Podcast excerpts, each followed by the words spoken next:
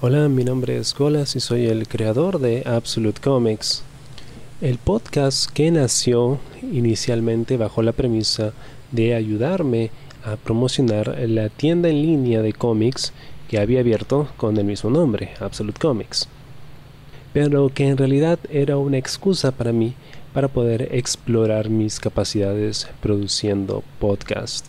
Tengo ya 11 años haciendo podcast en el Perú y en los últimos años me había dedicado a mi podcast eh, más personal, que es Colas Dice, pero siempre había tenido la inquietud por explorar otro tipo de géneros y pues hacer un poco más de audioteatro y también hablar de los cómics que tanto me gustaban porque si bien había programación en medios digitales acerca de cómics pues al menos aquí en Perú, no había un podcast que hablase de títulos independientes, como los que terminé retratando en Absolute Comics.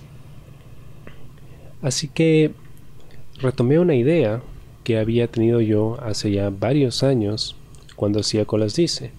En esa ocasión mm, yo hablé de la película live action de Warcraft y decidí hacerlo de forma distinta, no simplemente como un monólogo, sino eh, hacer una representación teatral. Y me sumergí en el mundo de Warcraft e interpreté a un reportero que había llegado a las puertas de Dalaran y entrevistaba a varios de los personajes del videojuego. Y fue una experiencia muy divertida porque mientras jugaba a explorar el mundo de Warcraft, comentaba la película al mismo tiempo. Fue un experimento muy trabajoso, me tomó cerca de un mes editarlo, más porque me daba mucha pereza sentarme a terminarlo porque tenía muchos detalles.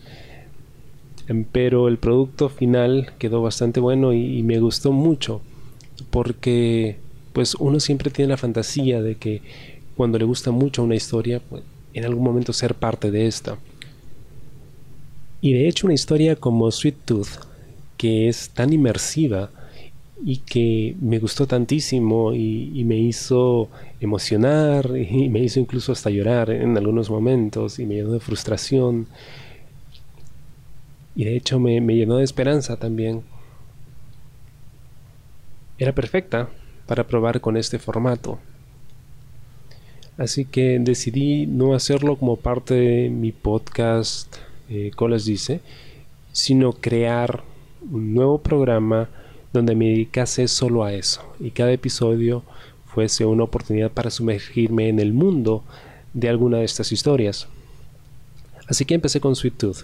Em, se me ocurrió la idea mientras estaba leyendo el cómic porque pensaba en si yo estuviese en ese mundo, ¿qué cosa haría? ¿Cómo sería? Eh, ¿Qué cosa investigaría si yo fuese un reportero? Estaba tomando básicamente la idea del especial que hice de Warcraft y aplicándola a Sweet Tooth. Y encajaba perfecto, porque era un mundo de fantasía, pero a la vez tenía una muy buena base en la realidad. Era un mundo donde se había desatado una pandemia, y donde habían muerto millones de personas, había muchos misterios que aún quedaban por desvelar. Así que la idea básicamente era esa. Soy un reportero, estoy en el mundo de Sweet Tooth y estoy tratando de desvelar el misterio de la plaga que había matado a tanta gente. Cuando se trata del personaje, el reportero que yo interpreto, Guillermo Mondragón, me inspiré mucho en los reportajes documentales que vi cuando era niño. En los noventas la televisión en Perú era muy distinta a la que tenemos ahora y había muchos más programas culturales, entre ellos los documentales que producía Alejandro Guerrero, un periodista bastante conocido, que visitaba diferentes regiones del Perú y hacía reportajes acerca de la naturaleza y la historia, ¿no? las comunidades. Entonces, eh, era un, contenido que te invitaba a la aventura. Y yo sentía eso cuando estaba escribiendo el guion de Sweet Tooth, que por cierto es uno de los pocos proyectos para los que he escrito un guion. no me gusta mucho escribir guiones, no fluyen las ideas, siento que funciona más cuando estoy improvisando. Pero dada la complejidad de la estructura que tenía pensada, necesitaba un guion. Así que mientras lo escribía, me imaginaba que yo era ese periodista ¿no? que se adentraba en lo inhóspito, en lo desconocido, en la aventura, a lo Indiana Jones, y que iba eh, transmitiendo a través de una cámara, o en este caso de micrófono, a los oyentes eh, lo que estaba viendo y lo que me iba encontrando en este camino. Hemos estado caminando cerca de tres horas con el equipo de investigación que nos acompaña según la información que tenemos, existe en lo profundo de este bosque, en Nebraska, una cabaña que esconde el misterio de los híbridos, si es que en realidad existen. Cuando estaba trabajando en el guion de la historia, em, tuve cierta dificultad pensando en en qué momento de la historia en sí iba a insertar al personaje porque no quería spoilear al oyente. La idea era que eh, despierte su curiosidad por leer la historia original, pero no arruinársela contándole el final. Así que decidí pues insertarme más o menos en, en el segundo arco de la historia y mostrar desde fuera un evento, pero sin mencionar personajes, ni nombres, ni nada. la, idea era precisamente, eh, pues, que sea parte del universo de Sweet Tooth, pero a la vez algo completamente externo y aparte. Es sobre el final de la historia, porque casi todo el episodio es eh, Mondragón recorriendo Nebraska en busca de este santuario por esta pista que le dieron, que una de sus fuentes confiables le, brindó.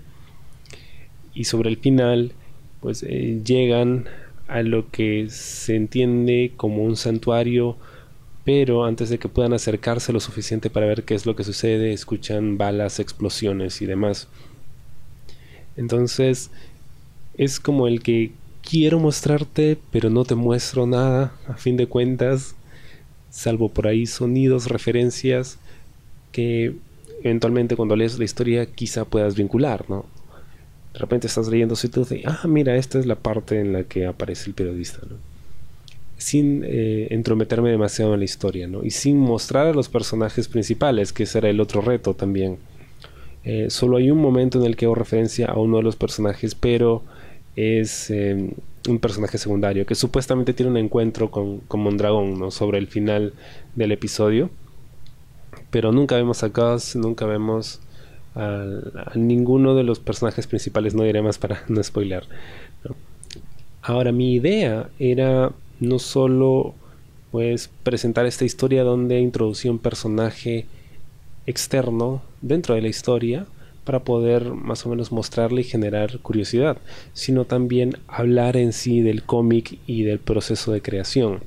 Y creo que esa fue la parte más interesante porque eh, requería que yo hiciese investigación. no bastaba con simplemente entrar en Wikipedia y tomar algunos datos y decirlo, sino debía sentarme a ver documentales o a ver entrevistas con, en este caso, Jeff Lemire, leer infinidad de artículos y reseñas acerca del cómic para poder sacar datos interesantes, eh, sobre todo de cómo se crea el personaje y cómo se crea la historia también, em, en qué se basó Lemire para poder darle forma a los personajes y sobre todo eh, cuál fue el proceso de publicación también que creo que es interesante. Y todo esto lo hice en el trabajo. En ese momento yo estaba en un trabajo que me permitía pues tener acceso a una computadora y en mis ratos libres, que no eran muchos, ir avanzando mi guion. Entonces lo que hacía era recopilaba toda mi información en casa, la llevaba al trabajo Y durante mi jornada, cuando por ahí tenía un, tiempo libre, iba leyendo estos artículos, iba tomando los datos que necesitaba. Algunas citas textuales también que creo eh, eran importantes y que al final incluía yo en el, en el podcast y trataba de diferenciarlo ya al momento de hacer la edición utilizando algún filtro de audio para que sonoramente sea distinto al resto de la narración. Y de hecho siento que esa es la única forma en la que yo puedo escribir estos guiones cuando estoy en el trabajo, porque cuando estoy en casa es muy difícil que yo me siente a escribir frente a la computadora. Esto es algo que tengo que hacer en un lugar donde tengo, o mejor dicho, donde no tengo ninguna otra distracción. Y en este caso, en el trabajo, pues no teníamos acceso a nada en Internet. Entonces, pues solo me quedaba la información que yo había recopilado, ¿no? Y mi archivito de Word donde iba escribiendo el guion. Y de esta forma pude terminarlo. Cuando luego salgo de este trabajo, tengo tiempo libre en casa, trato de escribir un guion aquí, no funciona. Simplemente no funcionó y por eso es que me tomé un tiempo tan largo antes de sentarme frente a un computador y escribir un nuevo guion para un nuevo episodio del podcast. Entonces ya al momento de montar el, producto final tenía estos dos programas básicamente.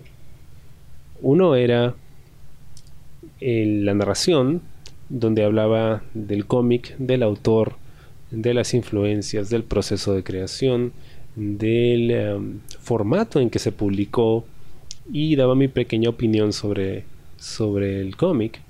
Y tenía eh, la otra parte que era la dramatización. Mi idea era intercalarlos, para darte un poco de esto y un poco de lo otro, pero también teniendo en cuenta que si los hubiese separado funcionaban como programas independientes.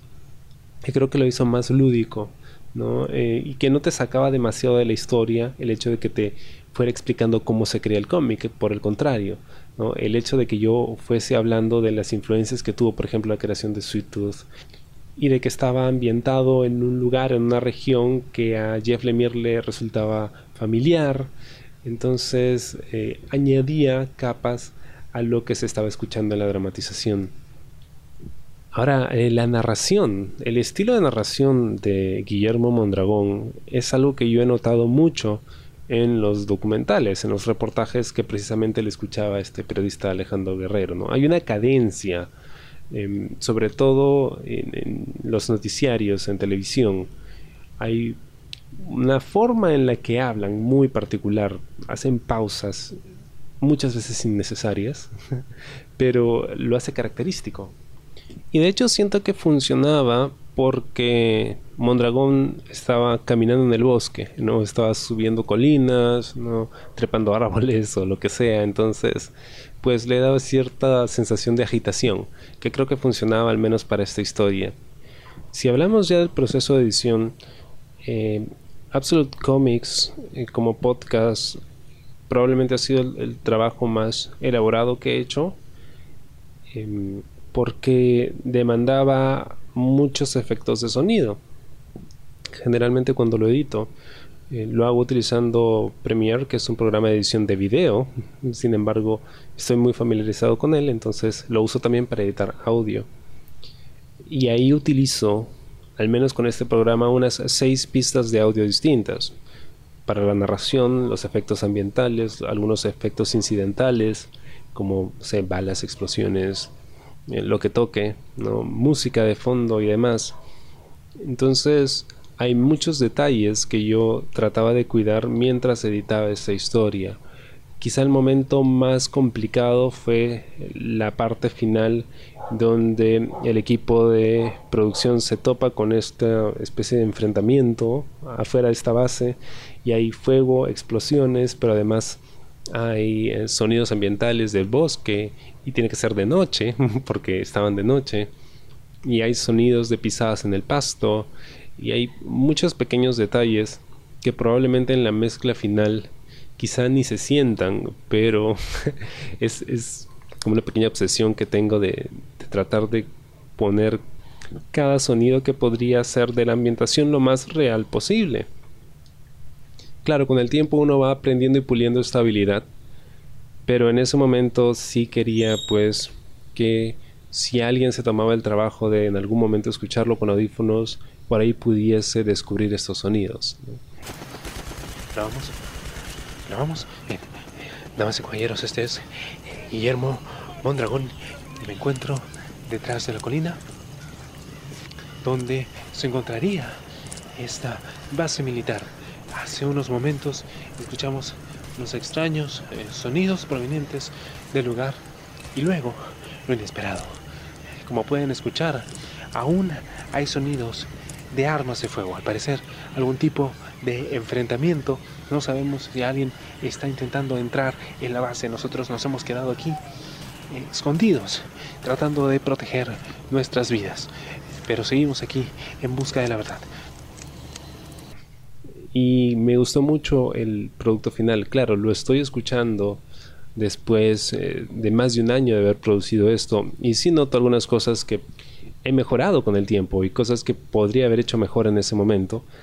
Pero como un primer episodio eh, y un paso en la experimentación sonora, para mí fue, fue una gran experiencia y es uno de mis eh, productos favoritos. He producido mucho podcast en estos 11 años, pero Absolute Comics sigue siendo quizá mi producto favorito por el, cariño y por la cantidad de trabajo que demandaba cada episodio. Y además porque podía hablar acerca de estas historias que me han tocado a un nivel personal y que siento que son obras maravillosas que más gente debería estar leyendo.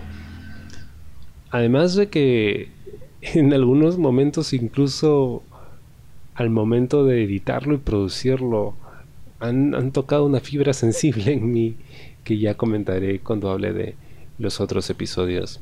Eh, Sweet Tooth, eh, gracias a Absolute Comics, es ahora uno de mis cómics favoritos. No solo porque lo disfruté tanto leyéndolo, sino también porque pude meterme en la historia. Y tuve que investigar mucho al respecto para poder lograr una ambientación con la que me sintiera cómodo y satisfecho y, me hiciera pensar, ok, esto es un buen producto. Eh, y esto creo hizo que apreciara más la historia, el hecho de conocer todos estos detalles detrás de...